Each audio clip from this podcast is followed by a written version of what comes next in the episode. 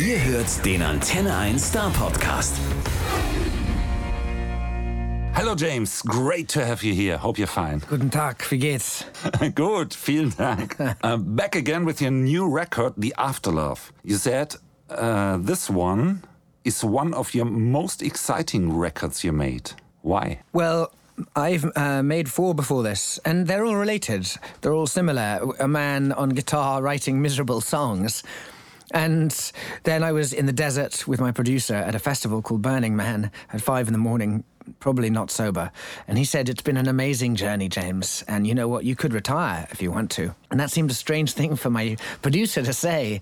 And, and we didn't speak again about it. And then I thought about what he meant. And I thought, you know what? He probably means if I'm to do a fifth album, then it, it mustn't be like what I did in the past.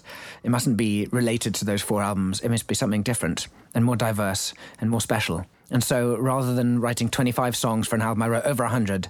And rather than recording it in one year, I took two years to record it.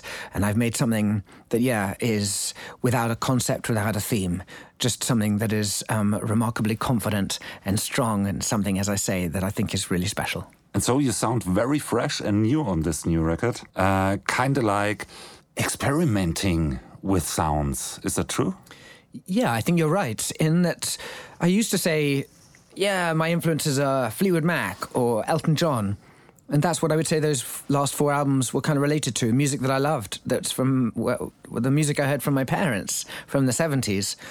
But the afterlove is different. It's, uh, I suppose, it's not influenced by anything in the past. Maybe it's influenced by the people I've worked with, um, from an incredible team of people. Some you know, like Ed Sheeran, um, Ryan Tedder, the lead singer of OneRepublic, but others who you don't know, who uh, are my writing friends. A girl called MoZella who wrote Wrecking Ball, um, and and she and I got in a room for 20 minutes and we wrote the most Im- Im- important and powerful song on this record called "Don't Give Me Those Eyes." It's my Wrecking Ball. Um, and and another guy, Stefan Moccio again, you won't know. He, he works with a Weeknd, but an incredible pianist. And he and I uh, were messing around, and we, and we wrote a song called California, and it's dark, and it's uh, and it's yeah, and it's moody, and it's for me, it's really exciting. It's the kind of music that that comes from me, not influenced by the past, but influenced by you know what kind of a musician I am now. And the sounds, even the sound seems interesting to me, because you take beats in a, in a way like you never did it before. Or uh, on, on, on your first single, you have this uh, delay on the guitar. It looks like a vintage sound used in a modern way. Very interesting to me. Yeah, well, again, I think in the past, you know, I had my guitar and my voice and maybe a piano, and I recorded that as live as I could. But there was an energy to writing and recording this. I'd go and meet Ryan uh, Tedder in his hotel room in London, or would record the song just before he went on stage um, in his dressing room. Um, or with Ed Sheeran, we would record, um, we wrote rather on a skiing holiday. I taught him how to ski, and then at night he helped me write songs and that gave a real energy to the the the process. It meant that I was anywhere and everywhere, writing, recording, on the move, not just with a guitar, but I had to use any sound that was available to me. Sometimes in a computer, um, uh, sometimes just you know banging on a wall. But it, it, it gives it's it's given the album life.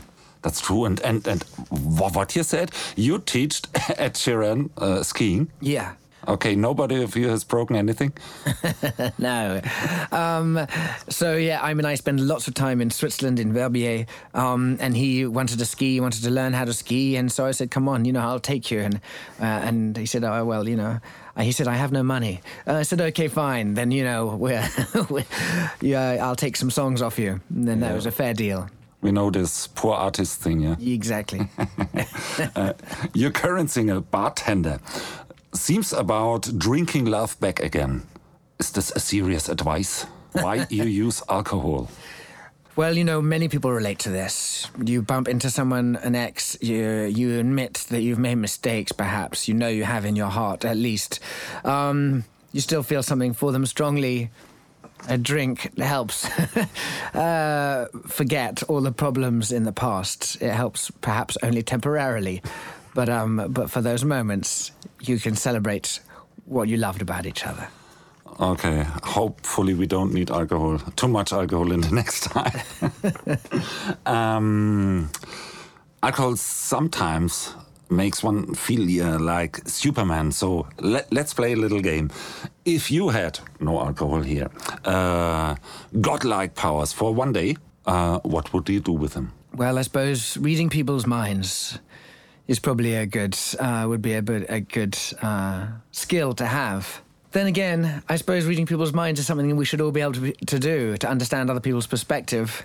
Um, so yeah, if I had godlike abilities, it would be perhaps perhaps to let everyone else uh, understand uh, other people's minds. Because I think for anyone else to see the perspective of someone else means perhaps that would bring about understanding on a larger global level, and perhaps that would bring a little bit of empathy and peace peace would be necessary. It would be very helpful, this idea. Uh, back to your life and, and, and the record. Uh, you just told me that you uh, cooperated with uh, with a lot of great songwriters uh, in our time. Maureen McDonald, maybe. Uh, Ryan Tedder, you said. Ed Sheeran, for example. How came that cooperation? Well, it's strange that we always seem to talk in the music business as if music is a competition. Um, and that's because record companies love us to compete and buy music. So they set up the charts as this competition for us to, to make us part of this excitement to go and buy records. But, but musicians don't feel as competition. Musician, musicians enjoy collaboration. And so for me, someone like Ryan Tedder, he and I, you know, we speak often. He says, "Hey, I'm in this hotel down the road. Come and meet me." Or I'm on my tour bus, uh, you know, around Europe. Come and join in. So I'll jump on the bus like a groupie um, to OneRepublic, although I don't have to put out. But uh, you know, I. Um, I'll go and hang out and or listen to the band and write songs and enjoy music together. And yeah, you know, if I can do that with with uh, you know Ed on a skiing holiday, or even when I played him Bartender, the single that you guys are kindly playing, um, he listened to it and he heard it and he said, you know, it's just missing a bit of an acoustic guitar here. I'd really love to hear an acoustic in the chorus. I said, what do you mean? He said like this, you know. So we got a microphone. He played it. I recorded it I sellotaped it onto the song, and there you have it. And so, you know, music is not a competition, it's a collaboration. So, this seems to me like uh, craftsmen working together on a house, for example. Exactly. Um, I think in uh, in the in when you're making music, it's just about ideas, things that come out of the, uh, your mind. And although it's important not to listen to everyone's opinion, because otherwise, you know, some like it black and some like it white, and if you just merge everything, it becomes just grey. But with people you trust and people who know what it is you're doing, then of course it's great to have um, input and ideas. For me, um, I love that. I work faster that way, and maybe otherwise I would just replace, replicate, and reproduce the same four chords over and over. Uh, it, it, sometimes it could be very successful, three chords. Yes, I'm looking for the elusive fifth chord. I know it's out there. um, again, one of my game questions. Because you met so many people and, and you cooperated with so many. So, if you had the chance to talk to anyone you wish to, alive or dead, who would it be? Um, it's a tricky one. I don't know. You know, we live in really interesting times, don't we? I think you know Putin is uh, would be a really interesting person because you never seem to understand. I, I, personally what's going on in that mind. It would be nice to have a, a, clear insight. Donald Trump would be interesting to speak to just to find out what's going on in that mind. Yeah, you know, I think the leaders of our wor- of our world today um, are some incredible um, characters. Some of them scary, um, some of them frightening, and some of them hard to understand what it is is going on in their minds. I'm a musician, so I shouldn't talk about politics really. Mm. But I, uh, if uh, but I was a soldier. What I do believe uh, on a on a human level is that if people are dying, we should get involved. Um, to stand between someone who is beating someone else is um, is hugely important. Of course, it needs balance um, and thought. But I think to go to others' defence um, is really important. I do, I do believe that fundamentally. Back to the music. It's easier. Exactly. and on the extended version of your new record, uh, we find a song called 2005.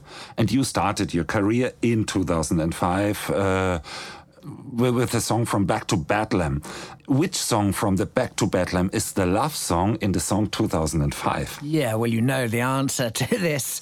Um, the the song 2005 starts with the words saying, "I woke up this morning and realized all I do is apologize for a song I wrote in 2005," and of course, it's referring to the song "You're Beautiful." And this is the one uh, you think you can't write one better. Yeah, I don't think I will ever write one as commercially successful. I think I have songs that are better than it, definitely. Even on that album, uh, You're Beautiful is about one second in time. But Goodbye My Lover is about a lifetime of remorse and regret. Um, on my second album, Same Mistake, um, for me is the song that I would find harder to ever beat. I think it's, um, for me, I love it as a song. And as I say, if you want heartbreak, then on my new album, The Afterlove, there's a song, as I said before, called Don't Give Me Those Eyes, which is like a Greek tragedy, only worse. Yeah, when I'm sad, I shouldn't hear that. Maybe. or I use the exit on the there are happy floor. There are happy songs in there for you. yeah, there are. Uh, a lot of things happened since then, since uh, 2005. Uh, by now you're married, you're a father of a son. Did all that that happened in between change your way of writing songs? Well, you know, I think uh, a few things have affected the way I write songs. My first album was very commercially successful and very visible, but also when you put your head above the parapet, you can expect to get shot at. And so, with the criticism that came from my open lyrics, um, as a man who uh, uh was saying things that were very um, emotionally um, uh, open, there was uh, some criticism. And so for that, I started making my songs more ambiguous uh, and I closed the lyrics down. Um, saw the world turning at my feet, and once again, I cannot sleep. You know, I just uh, used poetry, I suppose, rather than the open lyrics that I once had um, as a form of defense. Um, and and it was interesting working with Ed Sheeran because I joke about me teaching him to ski and him teaching me to write songs, but he did. He did say to me, "Come on, I loved your first album and I loved the openness, uh, and so I would love to do that again with you." And so we wrote a very uh, incredibly open song. It makes me uncomfortable in, to be in that position, and it's called "Make Me Better." It's very much about my home life and my private life, which I don't enjoy talking about. Um, but the song is a magical one as a result. Then the people who is, it is about are obviously thrilled. So maybe you should write a song uh, uh, from the view of a person you could be, but you never say that this is you. It's a good idea, exactly. Although that again would be a way of being ambiguous. you will try this in fall. You start again with the tour, and your residence will be the tour bus again. Uh, how do you look forward for the tour? I can't wait to be back on tour, and I'm starting it in the most important place in the world, in Stuttgart, in Deutschland. Um, and the Germans have always been incredible to me, um, and uh, and I've said it time and time again. It's like a home from home. I lived here as a child uh, when I was about 10 Jahre alt. And it was, uh, and I have great memories of it. And so to come here on tour for me is always special.